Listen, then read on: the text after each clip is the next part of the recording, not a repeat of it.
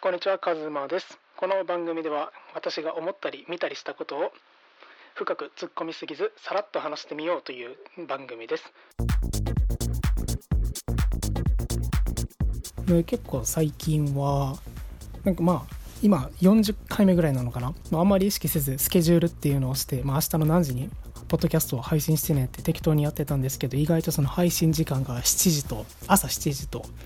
夜の7時か8時なんか朝と夜が多かったのでもう本当に無意識にその辺の時間を選んでたっぽくて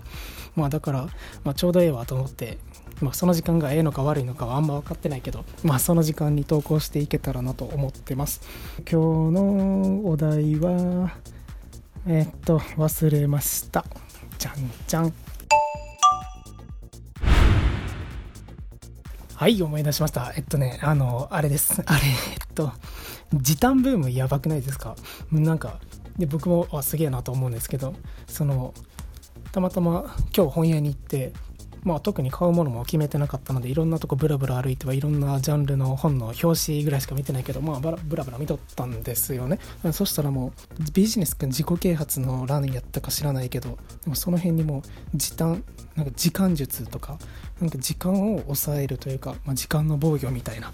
なんかすごい時間をいかに効率的にものを進めてで時間を生み出す。まあその何のために生み出す時間っていうのもあるんだと思うけど、まあ、とりあえずその時間を空けるっていう趣旨のタイトルの本が多かったんですよね。であそれはええなと。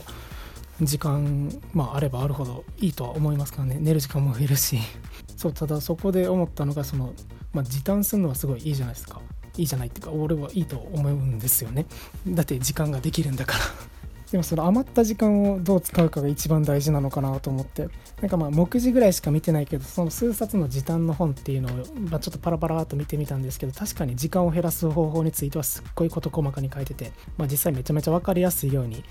まあ、ルール3つとか10個の秘訣みたいな感じで書いてるんですけど、まあ、ただその時間空いた時間をどう使うかっていうところにはそこまで触れられてなくて例えばその時間を何のために使うかって目的がない人がその時短をうまく使ってしまうと多分その余った時間ってほとんどダラダラした時間とかに使っちゃうんじゃないかなとまあ、僕の 僕のみの経験上では絶対にそうなんじゃないかなあれなんか一個思ったのがその時短の本を出すなら例えば上と芸に分けてなんか時短上でその時間のてかその一回その時間を使って何がしたいかとか何の時間にしたいのっていうのをめっちゃ掘り下げるというか考えてでそこから時短に入ったら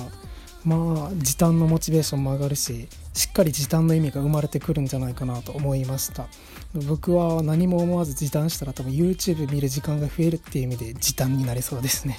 ってなると別に YouTube はどこでも見れてしまうのでそれだったらもう時短なんかええわってなりそう。それこそ家族との時間を作りたいとか思うための時短やったらすっごいやる気出そうですね。僕はもう家族とか持つ年代じゃないまだ20なんで。もう全然わかんないんですけど、まあ、ただ将来家族がモチベーションになってもう時短術最強に高められるのかなとちょっと想像してました、まあ、家族がもう結婚できたらの話だけど。で結婚してるのかもわからんしね。結婚がしたいのかもちょっと分かってないんですけど、まあ、ただその時短についてただやみくもに目的もなく時短するんじゃなくてもうこれがやりたいとかあとはもう寝る時間を増やしたいでもいいのかな、まあ、僕やったらそれもありかなと思います。だから目的あって時短って最強なのかなと。モチベーションと